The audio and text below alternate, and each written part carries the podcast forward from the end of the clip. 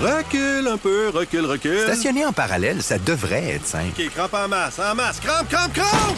Faire et suivre une réclamation rapidement sur l'appli Bel Air Direct, ça, c'est simple. OK, des crampes. Bel Air Direct, l'assurance simplifiée. Voici Pensons Poisson avec Pierre Blais et Pat Savard des magasins La Tulipe.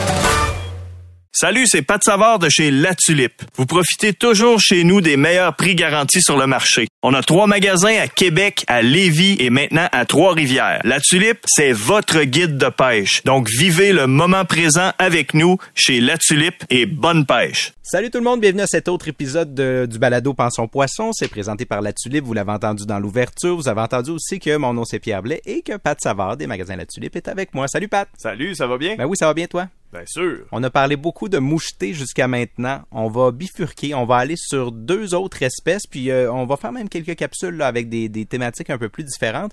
Euh, là, tu arrives de la pêche. Ça Oui. fait quelques semaines qu'on a enregistré. On s'est pas beaucoup parlé dernièrement, mais on, on sent qu'on est on s'est comme craqué. Notre été, il est parti comme il faut. Là. On est vraiment dedans. Puis c'est parfait comme ça parce que, bon, la mouchetée, c'est une chose. La, le- le- la saison, elle est ouverte, elle est bien lancée, tout ça. Mais il n'y a pas juste ça au Québec. Il y a d'autres espèces. Eh non, puis je me dis qu'on reste dans la thématique du fameux déconfinement. Fait Ouais. que je me suis dit pourquoi on ferait pas déconfinement de nos espèces de poissons ça. plutôt que de coller à la même espèce qu'on pêche tout le temps. Bon, on sait que dans la région de Québec, à peu près 80% des pêcheurs, voire même un peu plus, vont viser la truite mouchetée, Ouais. qui est le poisson adoré de la région. Euh, par contre, comme on l'a dit dans un balado précédent, il y a plusieurs espèces qui sont disponibles à moins de 15-20 minutes de route de Québec, euh, voire même à pied ou en vélo. Donc, là, euh, on, on dit Québec en passant, mais quelqu'un qui nous écoutera à Montréal, à Trois, c'est tout le temps la même chose. Il y a toujours des plans d'eau où il y a des poissons à proximité de la ville. faut juste chercher un petit peu. la chose la plus facile à trouver, c'est bien le fleuve Saint-Laurent. Oui. Puis dans le fleuve, vous retrouvez passablement toutes les espèces d'eau douce qu'on retrouve au Québec. Et ça ne prend pas de permis. Euh, ça, faut regarder parce que ça dépend des endroits. Ah. Il y a des sections du fleuve qui sont zonées fé- fédérales, d'autres sections du fleuve qui sont gérées par le provincial et, et où ça prend un permis. Donc, vérifiez la réglementation à ce niveau-là. Il y a aussi des dates pour les espèces de poissons. Parce que euh, si vous pensez à l'achigan qui est en période de frais, il y a une date qui est passablement différente de celle du doré, par, par exemple. Ben, les règlements font qu'on va protéger l'achigan alors qu'il va être en mode nidification. Les mâles vont protéger le nid. On n'a pas le droit de capturer ces poissons-là, de les garder. Donc, euh, Là, on ne donnera pas l'ensemble des dates, bien sûr. C'est un peu Non. la responsabilité du pêcheur de s'assurer Euh, qu'il a le droit de pêcher telle ou telle espèce. là. Absolument. Et donc, on va diviser les balados suivants en deux parties, Ouais. c'est-à-dire donc deux parties multi-espèces. Aujourd'hui, on va faire une combinaison, une fusion de deux espèces qu'on retrouve souvent en cohabitation sur les plans d'eau, c'est-à-dire le doré et le brochet. Et dans le prochain balado, on parlera achigan et truite grise, qui sont deux autres poissons qui sont très très très plaisants à capturer, mais qui ont des habitudes de vie qui sont complètement différentes. Ça me convient. On part? On Doré part. brochet. Doré et brochet. Bon, là, je vais, je vais faire comme euh, on dit souvent à mon sujet. Je vais vous attraper par la panse. Ah, OK. C'est comme ça qu'on... Ah, c'est bon, Ah, ça. euh, tu sais, si on veut s'ouvrir à une autre culture, il n'y a rien de mieux que d'y aller par la nourriture, OK. De faire des découvertes de ce côté-là, puis ensuite chercher à comprendre la, la- la- la personne, la culture qui est derrière, et on découvre des choses absolument magnifiques. Puis je veux pas te court-circuiter, mais le doré a une excellente réputation côté qualité de chair. Oui, absolument. Au niveau culinaire, le doré a la chair apparemment la plus délicate. euh, C'est un poisson meilleure. blanc? C'est un poisson qui est très blanc, qui est facile à fileter. On en retire la peau parce qu'elle est très très très écailleuse, mais on retire la peau. Moi, je prends une paire de pinces, je tire dessus, puis la, la section, la partie de gras entre la peau écailleuse et la chair va faire que la peau écailleuse va se détacher, comme un, un velcro. Ah ouais, tout ça part tout. Puis je me retrouve avec un filet pareil comme on trouve au- à l'épicerie. Donc il me reste Ah, à passer le couteau à filet sur la cage thoracique pour prélever le filet. Donc euh, c'est une chair qui est facile à prélever. C'est une chair qui est blanche, qui est très maigre et qui a un goût très délicat. Puis les gens adorent ça. C'est certain que vous ne ferez pas cuire ça avec des affaires très très compliquées. Euh, respectez votre poisson tout comme on respecte un bon vieux steak en y mettant pas toutes sortes de patentes dessus pour en cacher le goût. Si vous me permettez l'expression. C'est bon, parfait. C'est un, un steak de grande qualité, vous ne le masquez pas dans une marinade. Ouais, je comprends. C'est pour ceux qui en mangent, tu sais. Euh, donc, on parle doré pour la chair tout d'abord. Euh, ensuite de ça, le doré, c'est pas une espèce qui est difficile à capturer ou qui requiert un équipement qui est très spécialisé versus ce que les gens possèdent déjà à la truite mouchetée. Donc, c'est une espèce qui, selon moi, est très démocratique en ce sens-là. OK, OK. On n'a pas besoin d'acheter une nouvelle canne, d'acheter un nouveau fil, d'acheter euh, 800 dollars de l'heure. La technique change, mais l'équipement ne change pas. C'est intéressant, ça. Absolument. Puis j'ajouterais même a l'avantage de ne pas pêcher avec des verres. Donc, euh, si on va pêcher sur le bord du fleuve avec des verres, on Mhm. s'ouvre beaucoup à la pêche à la surprise. On, on vise pas une espèce spécifique. C'est vrai. C'est très plaisant que de faire de la pêche à la surprise. C'est une chose que j'aime beaucoup faire en fin de journée, voire début de nuit, euh, lorsqu'il y a une canicule, parce que le fleuve, c'est un système d'air climatisé. Il y a toujours un vent qui vient avec ça. Aller s'installer avec les enfants sur le bord du fleuve, lancer une ligne à l'eau avec deux verres, vous savez pas ce qui va sortir. Ça peut être un barbu de rivière géant, ça peut être un esturgeon, ça peut être un achigan, ça peut être un doré, ça peut être autre chose. Mais en y allant avec des leurres qui sont plus spécifiques au doré, on va être capable de viser le doré dans le fleuve et d'en attraper. Tu penses à quoi, par exemple, comme l'heure plus spécifique? Bon, les leurres spécifiques, le poisson nageur, le doré est un poisson qui est piscivore, il va manger beaucoup, beaucoup, beaucoup de ménées. Donc, on va chercher des imitations de ménées. Le poisson nageur est très bon. Euh, si vous voulez un grand classique, là, ce que j'appelle mon Big Mac du poisson nageur, c'est le Rapala Husky Jerk taille numéro 10 ou numéro 12. Pour ce qui est des couleurs, ben, euh, informez-vous dans une boutique spécialisée. Euh, Chez La Tulipe, euh, nos maniaques vont être capables de vous dire où ils sont allés dernièrement, quelle couleur fonctionnait. Euh, le fleuve a souvent une eau qui est euh, colorée, qui est très teintée, donc j'aime beaucoup les couleurs fluo. Donc la couleur clown, qui est chartreuse sur le dos, rouge à la tête, puis argent au ventre. OK. C'est très bon. Puis il y a des billes dedans qui permettent au poisson de le localiser. Mais je veux pas focuser uniquement sur le fleuve, évidemment. Mais c'est une occasion que d'essayer le doré si vous ne l'avez jamais, jamais fait, sans avoir à vous pointer en pourvoirie loin d'ici. Il y en a tout près. Puis c'est vrai que le, le, le, le- Husky Jerk est de, disons, le, le poisson nageur commun de chez Rapala en général. Là, va- Ouais, ben quant à moi, ben il y a le- les, les classiques, l'original flottant, Ouais. le jointé, puis le countdown, qui sont les premiers Rapala qui ont été produits. Ouais. Par contre, selon moi, le meilleur Rapala, toute catégorie, c'est le Rapala Husky Jerk. Pas le Husky Jerk à longue bavette. Le Husky Jerk standard, c'est pas le Deep Husky Jerk, mais le régulier. Prenez la taille que vous voulez. Dans les tout petits, ça fonctionne super bien aux salmonidés comme la Wananiche, même la truite mouchetée. Ah oui, la mouchetée. Taille euh, 6, taille 8, là, ouais. c'est excellent. absolument.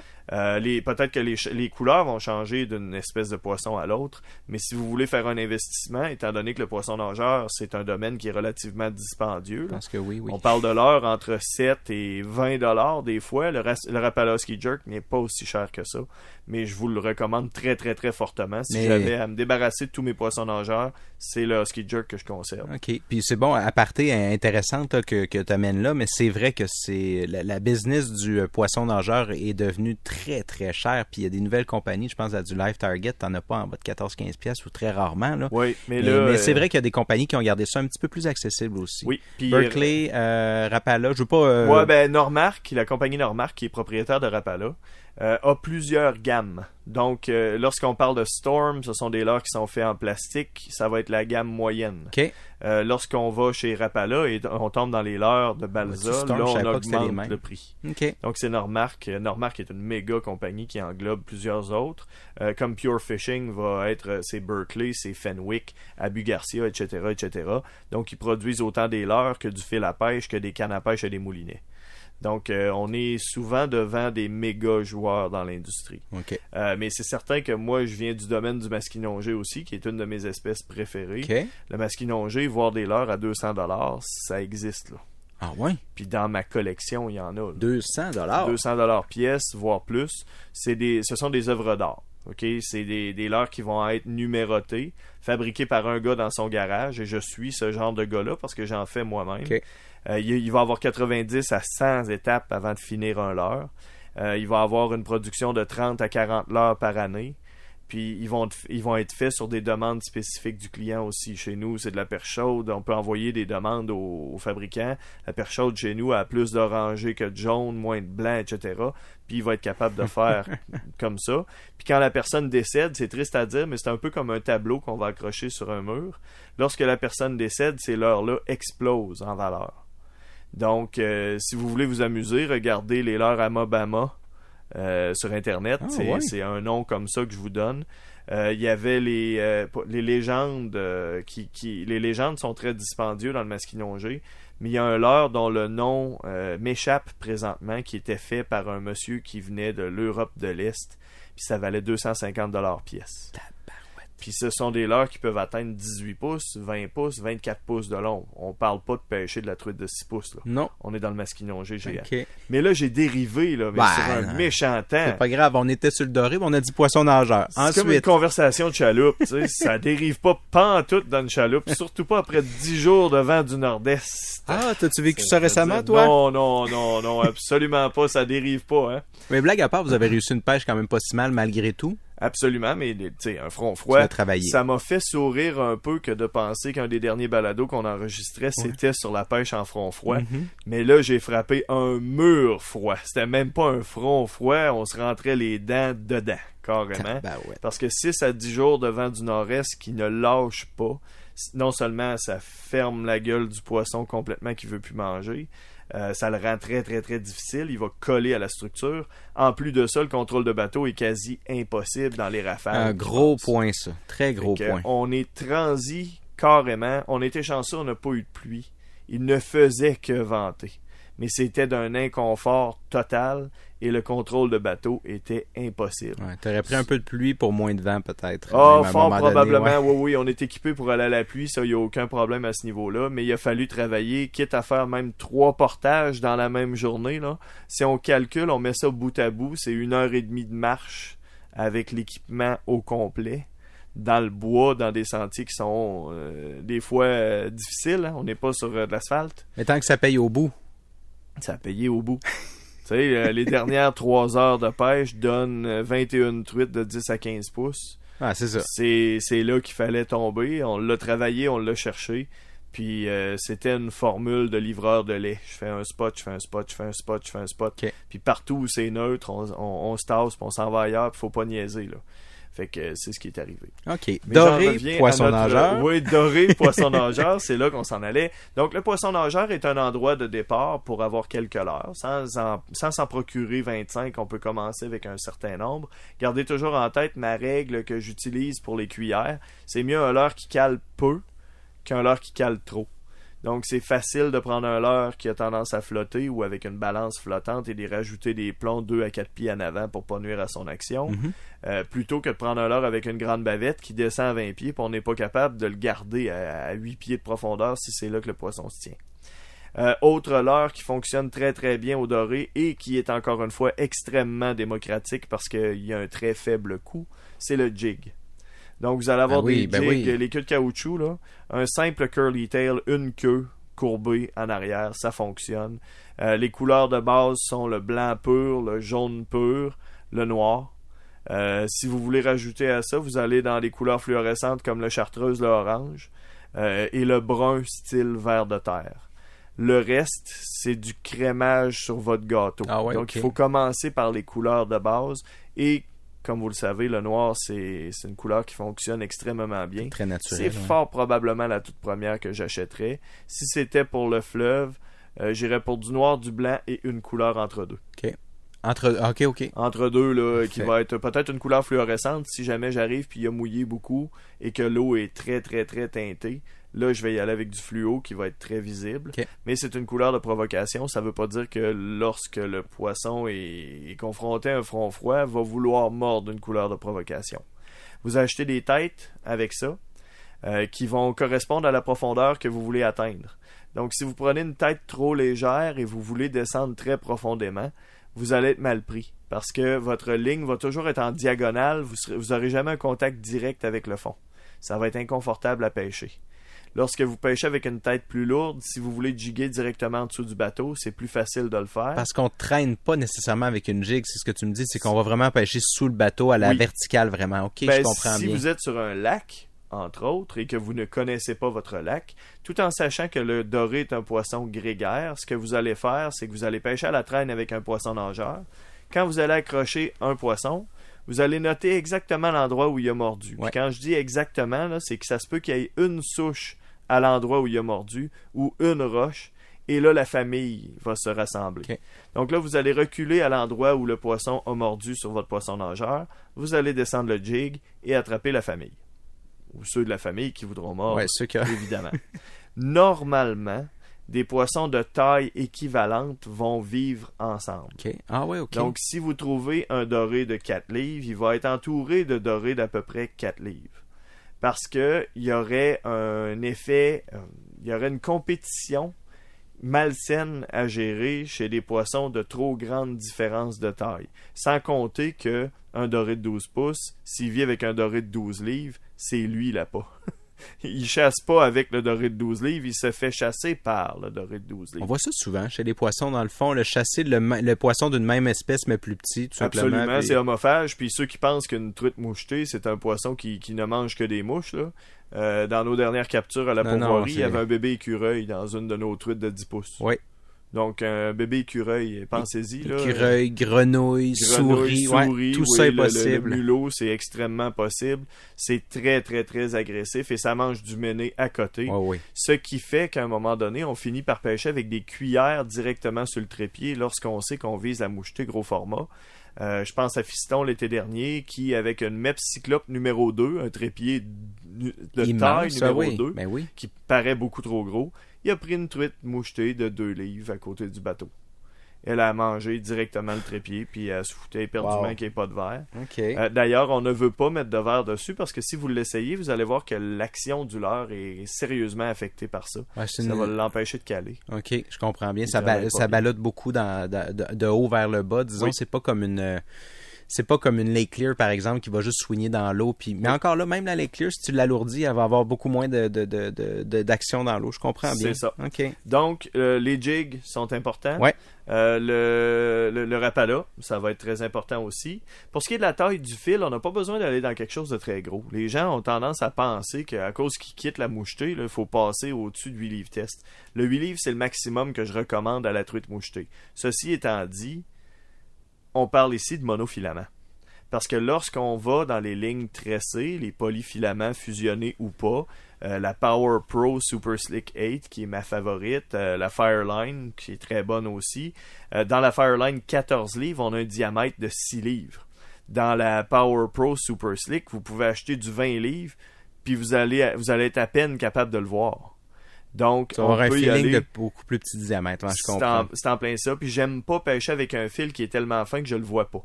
Fait que j'y vais plutôt pour un diamètre versus une résistance. Mais il faut faire attention lorsqu'on se prend au fond de ne pas tirer avec la canne courbée.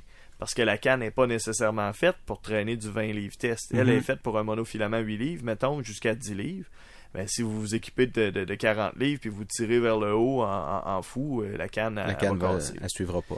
Donc, le fil à pêche pour le doré, je pêche entre 6 et 10 livres test.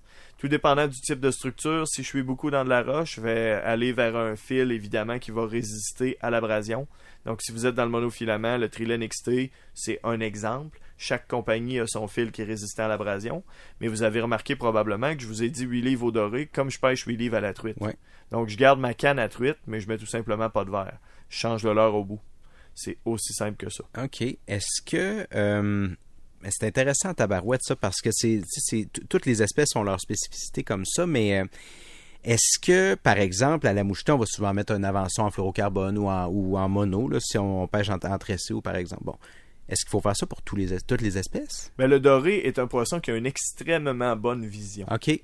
Elle est excellente. Donc, on dit que c'est un poisson qui est lucifuge. Quoique, euh, bon, lucifuge, il fuit la lumière. C'est un peu ce qui explique son type de combat. Il cherche le fond. C'est pas le combat le plus remarquable que vous aurez jamais eu un doré. Ah, c'est certain. Ça, c'est bon à cherche savoir, à ça. redescendre. Donc, il est reconnu pour la qualité de sa chair, pas pour le combat. Ah, Mais quand vous arrivez dans un doré de 6 livres, il va vous donner un méchant combat pareil, même s'il cherche le fond. Tout comme une truite grise va tirer vers le fond comme une souche. Là. Elle va partir ou comme un ancre. là. Ça va être extrêmement difficile à la remonter, mais on n'aura pas des poissons qui vont sauter à l'extérieur de l'eau comme on le voit, on va le voir chez l'achigan, chez le brochet parfois. Euh, donc, euh, c'est pas un poisson qui est reconnu pour son combat principalement. OK. Euh, donc, euh, le doré est un poisson lucifuge, oui. Il va avoir tendance à chercher des endroits de faible luminosité, surtout si vous le pêchez en plein jour. Mais n'oubliez pas que même en période de gros soleil à 29 Celsius, vous pouvez en prendre dans 6 pieds. Si vous avez une chaîne de roches, il se cache entre les roches. Donc il y a un endroit ombragé duquel il peut partir en, en embuscade pour attaquer un poisson. Puis il y a sa température qui est un peu plus euh, favorable à ce moment-là. Puis ça se peut qu'il Ouais. ait faim en passant par là. Bon, Mais le doré est un poisson d'eau chaude, relativement chaude, versus les autres espèces de poissons dont je vais vous parler. Euh, la truite grise aime l'eau extrêmement froide, plus froide encore que la truite mouchetée. La chigan est un autre poisson qui tolère bien l'eau chaude. donc la grise va chercher le fond pour le froid parce qu'elle est habituée à ça puis qu'elle a besoin de ça, mais la- le doré va chercher le fond pour une question de lumière. C'est intéressant. Ça, c'est la principale raison. Mais ceci étant dit, vous aurez toujours des conditions dans lesquelles on va me faire mentir. Tu sais, j'ai pêché, euh, je me rappelle un moment où les herbiers étaient à peine naissants Ouais. dans, dans un, dans- sur le lac Saint-Pierre. On pêchait dans 7 pieds d'eau avec mon guide Marc Thorpe là-bas, puis on prenait des dorés de 6 à 8 livres. Eh boy. Puis 6 pieds derrière le bateau dans le moteur. Technique masquinongée. La première fois qu'on voit ça au masquis, on dit le guide est complètement cinglé, je viens de flamber 500 pièces. Ouais. Puis ça prend un certain temps puis on voit que ça marche au masquis. Donc là la, la conclusion logique c'est le masquinongé est un poisson cinglé. S'il mord à cette technique-là. Mais quand il m'a fait ça pour la première fois d'en face au doré, je dis il est encore plus cinglé que je penserais. Tu sais où ce que ça t'a amené après ça? Ça t'a amené quelques années plus tard à me dire que tu peux même le faire à moucheter. Euh, oui. J'ai oui, retenu ça, moi, là. fil Mais des. Marc m'a rapidement convaincu que le doré six pieds derrière le moteur, Ouais. ça se fait aussi Très bon. dans des conditions spécifiques. Ça, ça permet un contrôle absolu de la profondeur à laquelle le leurre évolue. Puis lorsqu'il y a du, euh, du, du jonc dans l'eau, le moteur, le bouillon du moteur le fait écarter. Donc ça évite que les leurres passent directement dans, dans les, les algues et s'y prennent. Ah, c'est très bon, ça, par exemple. Puis comme le doré réagit. Donc, il est- comme prédateur, il voit, un, il voit un appât, il saute dessus. Puis Caroline, que là, je viens d'allumer, parce que c'est vrai qu'on doit ch- chasser, je vais mettre ça en guillemets, Oui. mais c'est pas mal ça. On doit chasser dans les herbiers souvent certains poissons. Puis, Oui. ah, ok, je viens de comprendre comment on peut s'en sortir sans. Y a-tu de quoi de plus gossant que t'es une passe de, une passe de traîne? là? Puis là, t'es enfin bien placé, puis. Merde, mon leurre, il réagit plus comme d'habitude. Tu le ramènes, il y a un bout d'herbe dedans, tu le remets. Il y a pire encore, tu le sens pas que tu as du gazon. Puis que tu arrives au bout de ta, ta lignée de traîne, sur le Ouais. ta ligne, tu t'aperçois que c'est bourré d'algues, Ouais. puis tu as, fait une traîne inutile, à part pour faire peur aux poissons. Fait que euh, de contrôler le bateau comme ça en mettant le leurre directement derrière, ben, c'est une manière de garder un leurre propre. Très bon. dans certaines conditions spécifiques, Mhm. évidemment. Donc, le doré à recommander. Euh, c'est un poisson euh, que vous devez fileter. hein. Donc, je l'ai dit tout à l'heure, vous n'a- vous n'arrangez pas ça comme vous arrangez une truite en simplement en éviscérant puis en coupant la tête. C'est pas comme ça que C'est ça autre fonctionne. chose complètement. On retire la peau puis on fait un filet, mais si vous allez sur YouTube, vous allez avoir des exemples de, de techniques de filetage à n'en plus finir. Ça, tu l'apprends une fois, puis après ça, il n'y a plus de problème. Tu es capable de le faire toutes les fois. Ça prend un bon couteau à filet. Si vous en avez pas, ça prend. euh, là, je vais faire euh, ma poule de marque, excusez-moi, là, mais euh, un bon vieux rapala, ça fait le travail. Puis la longueur de la lame, 6 pouces, c'est un très bon départ. Une lame plus courte que ça sert uniquement à éviscérer de la truite mouchetée. C'est pas vraiment bon pour faire un filet. Elle manque de flexibilité. Puis la propriété d'un couteau à filet de qualité, c'est d'être flexible pour aller contourner les, les arêtes plutôt que de les couper. Ah, Autrement, on pourrait éviscérer à la hache. ouais, c'est ça, Donc, la flexibilité serait inutile. Euh, donc, euh, une lame de 6 pouces, euh, marque Rapala. Il y a d'autres marques aussi qui vont être disponibles. Il existe même des couteaux à filet électriques. Mais là, c'est une technique qui est différente. Donc, euh, le doré. Maintenant, euh, son, je dirais pas son cousin, mais euh, son partenaire proche, qui est aussi son prédateur, le brochet. Ils vont souvent cohabiter dans les mêmes lacs? Ils vont cohabiter parce qu'ils ont des, euh, les mêmes préférences de bouffe et autres. Quoique le brochet n'est pas un poisson lucifuge, il va souvent vivre dans le même plan d'eau. Euh, on pense euh, au réservoir Gouin, entre autres, qui est bourré des deux espèces, mais il y a plein, plein, plein, plein d'exemples partout où le brochet et le doré vont vivre ensemble.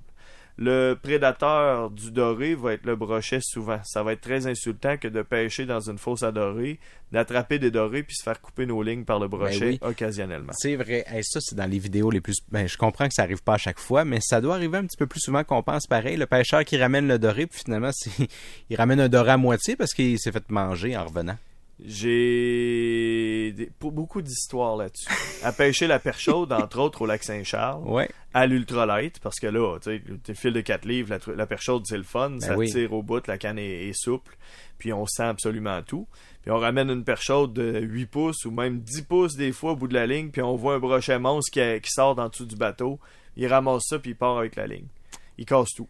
Mais bon, ça fait des excellentes histoires de pêche à raconter. Et voilà. Donc, euh, J'aime ça. ça.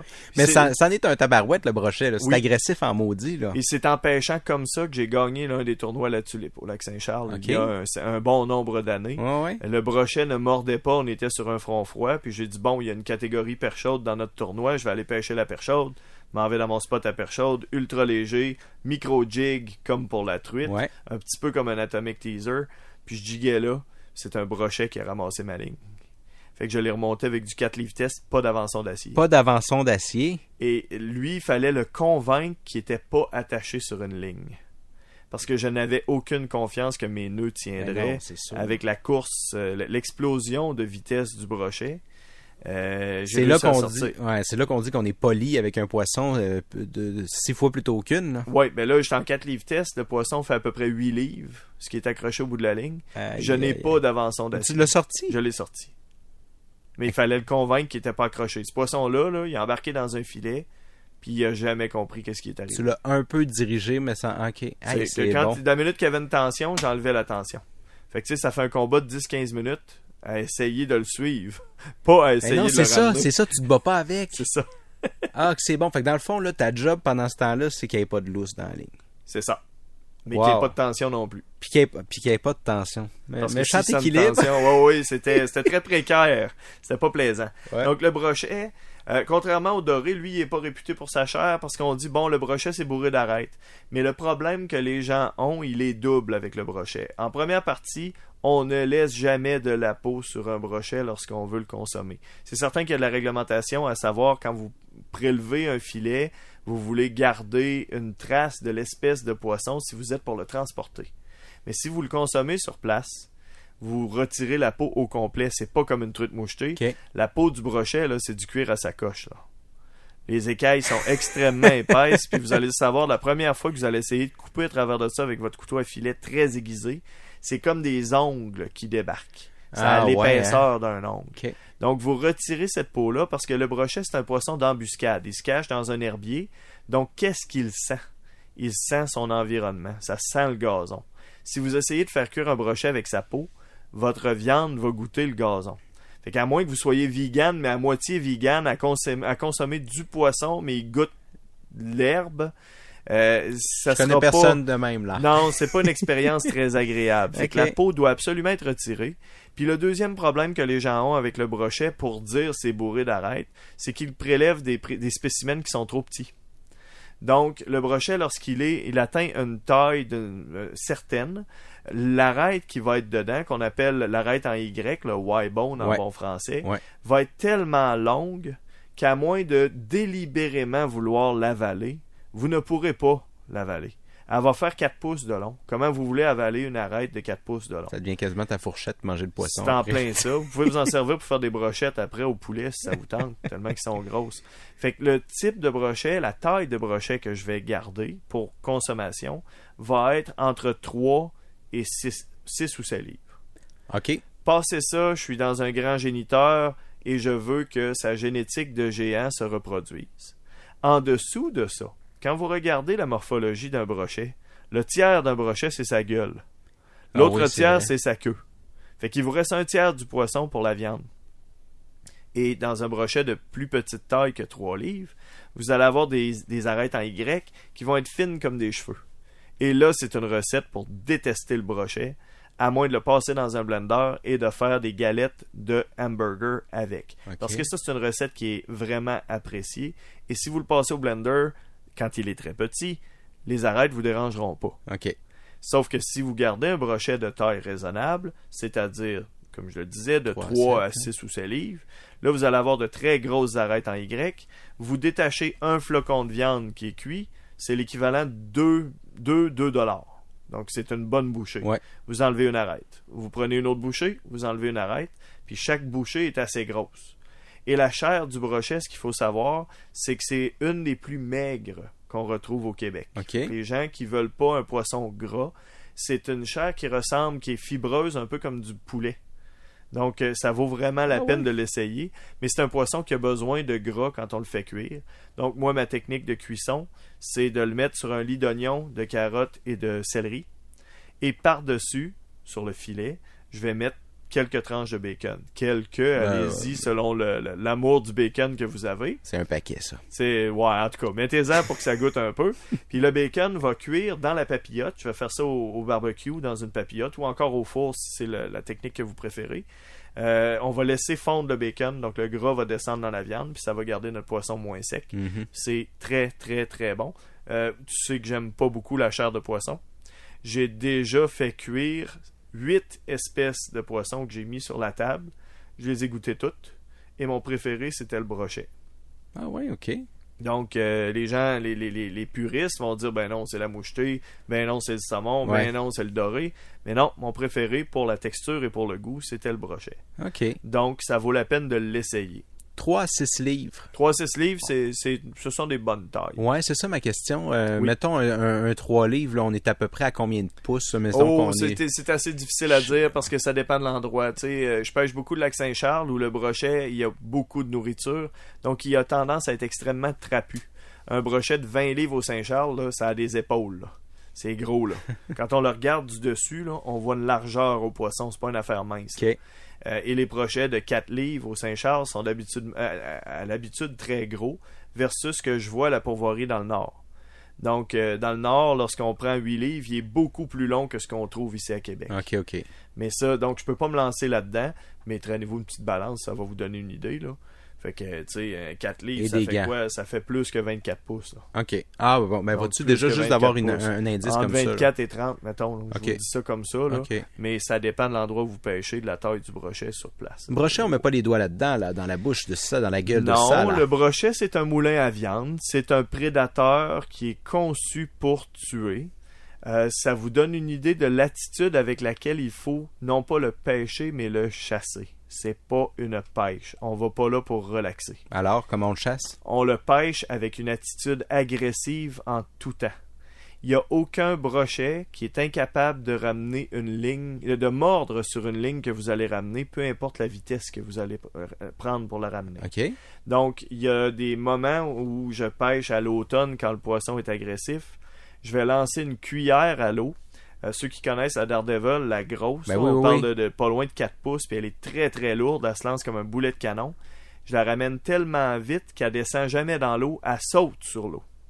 Ploc, ploc, T'es en provocation tout le temps. Puis le brochet saute comme une balle de fusil là-dessus. D'ailleurs, le brochet va souvent se, pêcher- se prendre justement en, en surface à la suite de provocation, je me trompe pas? En surface ou encore dans d'autres structures, lorsque l'eau devient très chaude, il va aller s'embusquer, mais plus en profondeur. Il va trouver des herbiers à 15 pieds, mais ça va être encore une fois des techniques de provocation. Donc on peut pas s'en aller là puis ramener lentement. Il faut toujours être très concentré, ramener vite et concentré, ça veut aussi dire de regarder qu'est-ce qui se passe derrière le leurre quand il arrive au bord du bateau. La même chose s'applique au masquinongé, parce que autant le brochet et le ma- que le masquinongé, qui est son cousin, Ouais, c'est pas le même Vont- poisson, mais ça se ressemble beaucoup. ils vont suivre au bateau les motadis, là, puis ils vont venir vous virer ça d'en face, puis parfois vous les verrez même pas parce qu'ils vont suivre de loin. Mais lorsque vous les remarquez alors qu'ils suivent, ça Ouais. vous permet d'adapter votre technique.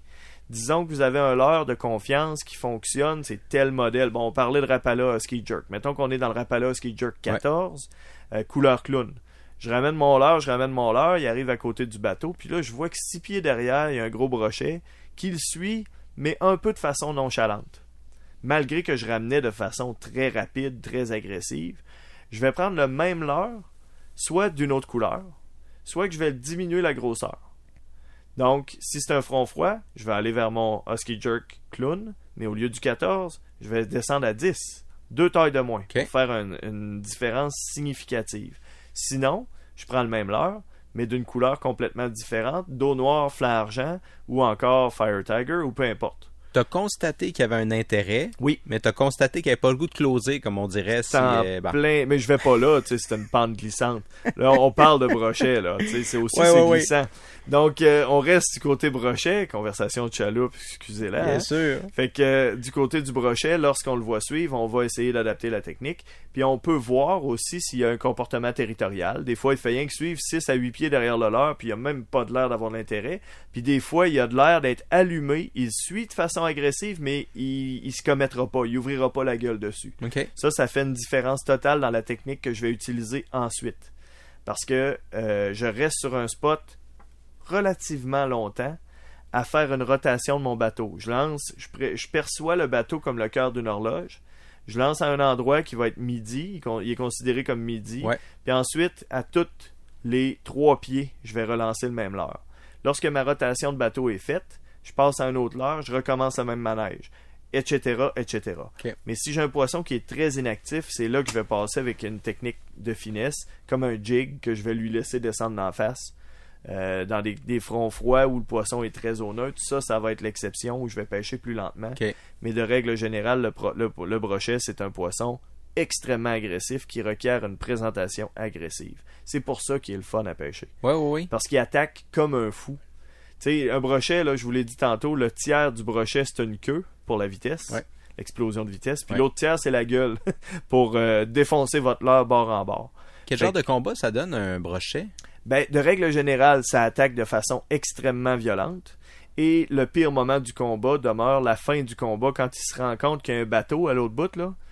Attachez votre tuc. Ah oui. Le brochet, il est pas fatigué. Fait que le frein va trop serré parce qu'il faut qu'il reparte. C'est en plein ça. Puis déposez pas votre canne à côté de vous pour essayer de l'attraper parce que c'est là que la canne va partir avec le poisson. Puis mettez, on répète là, mais mettez pas vos doigts dans ce coin-là. non, que- le brochet a des milliers de dents en lame de rasoir Mhm. qui sont toutes pointées vers son estomac. Donc, si un méné a le malheur de se retrouver là et qui essaye d'en ressortir, disons que la gueule du brochet s'ouvrirait à nouveau. Mais on n'est pas vraiment dans, dans Pas son Jonas et genre, la baleine. là.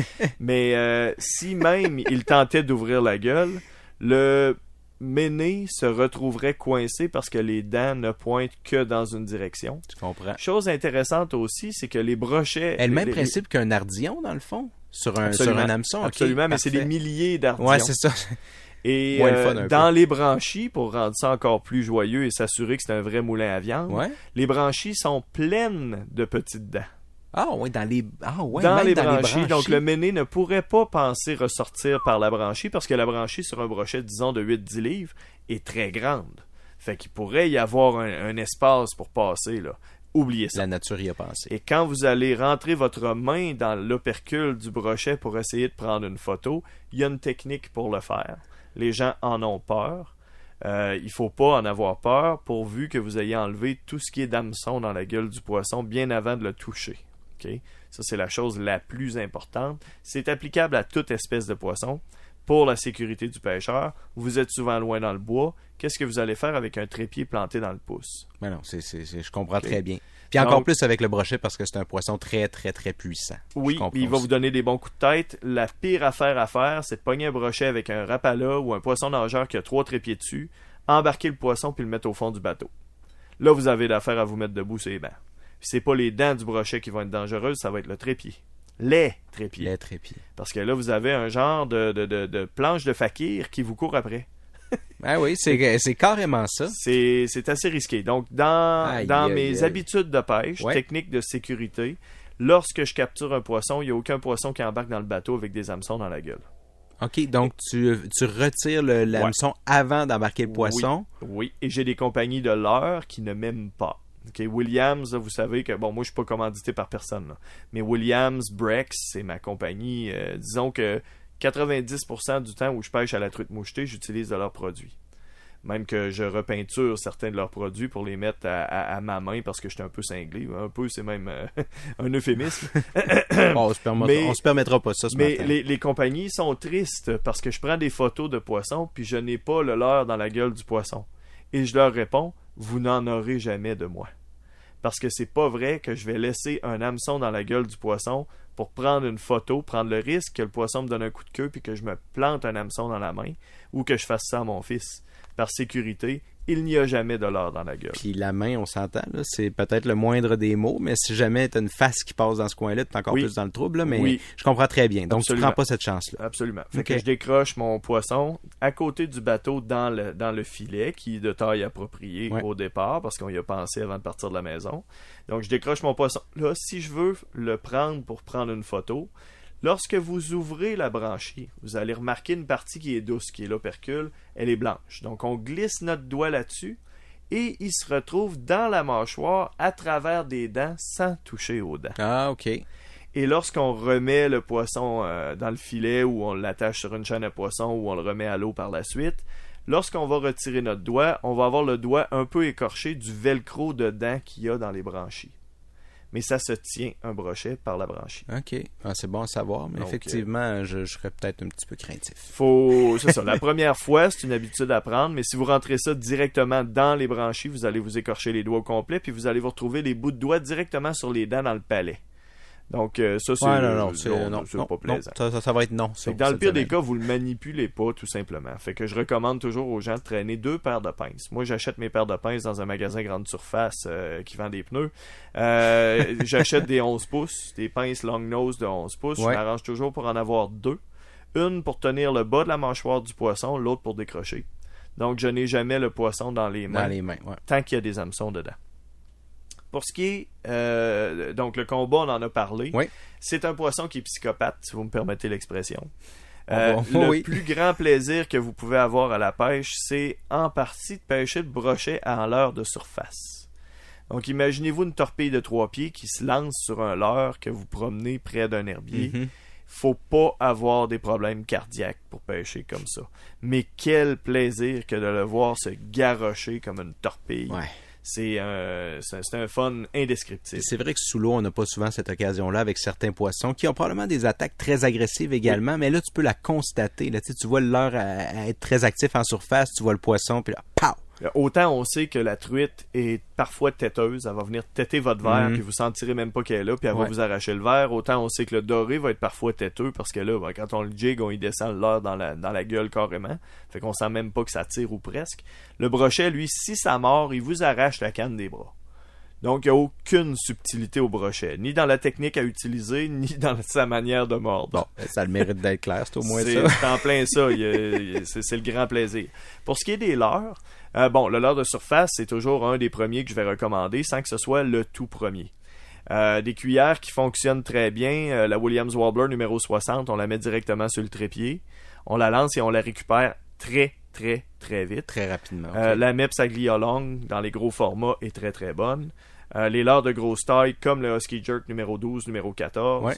euh, il y en a plein d'autres. Donc, euh, le, le, Redfin de Cotton Cordell est extrêmement bon aussi. C'est un modèle assez long, balance flottante, qui a des billes dedans, qui va provoquer beaucoup de poissons. Ça, ce sont des leurres qu'on doit avoir parmi les premiers dans nos coffres à pêche pour aller taquiner le brochet. Nah, T'as dit chasser L'expression est beaucoup trop faible. C'est vraiment chasser. Mais Imaginez-vous aller à la chasse au grizzly, là. Ce genre-là. On n'est pas à la chasse au petit gibier à se promener tranquillement dans, dans- dans le bois puis dans le champ. là. Donc, euh, va pour les leurres. Euh, Il y a toujours des, des conseils à demander dans les boutiques spécialisées. Euh, on va pouvoir vous dire dernièrement qu'est-ce qui a mordu. C'est vraiment plus précis. Donc, ça vaut la peine d'aller chez les boutiques spécialisées Ouais. parce qu'on y retrouve des maniaques plutôt que d'aller dans les grandes surfaces. Mais les maniaques avec les. euh, comment tu l'as appelé? Tu l'as dit psychopathes Les maniaques avec les psychopathes, hein, Oui. toi? Oui. C'est ça les pêcheurs, hein? De ma génération, dans le département de pêche chez la Tulipe, là, on était tous des psychopathes de brochet masquinongé. Bon, c'est bon à Fait que, euh, on passait notre temps, on se relançait. Là, Un- un- tu sais, la journée de congé variait d'un gars à l'autre.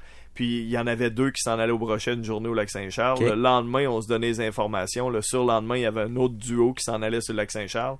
Fait qu'on se gardait à jour dans nos patterns, à savoir qu'est-ce qui mordait Ah, c'est bon ces jours-ci. La pêche coopérative. Euh, J'ai oublié aussi de mentionner le spinnerbait, qui est un leurre qui est très très bon ouais. brochet. ouais, ouais, oui, c'est vrai. Donc, euh, le spinnerbait, qui est un leurre qui est aussi agressif qu'on doit récupérer vite.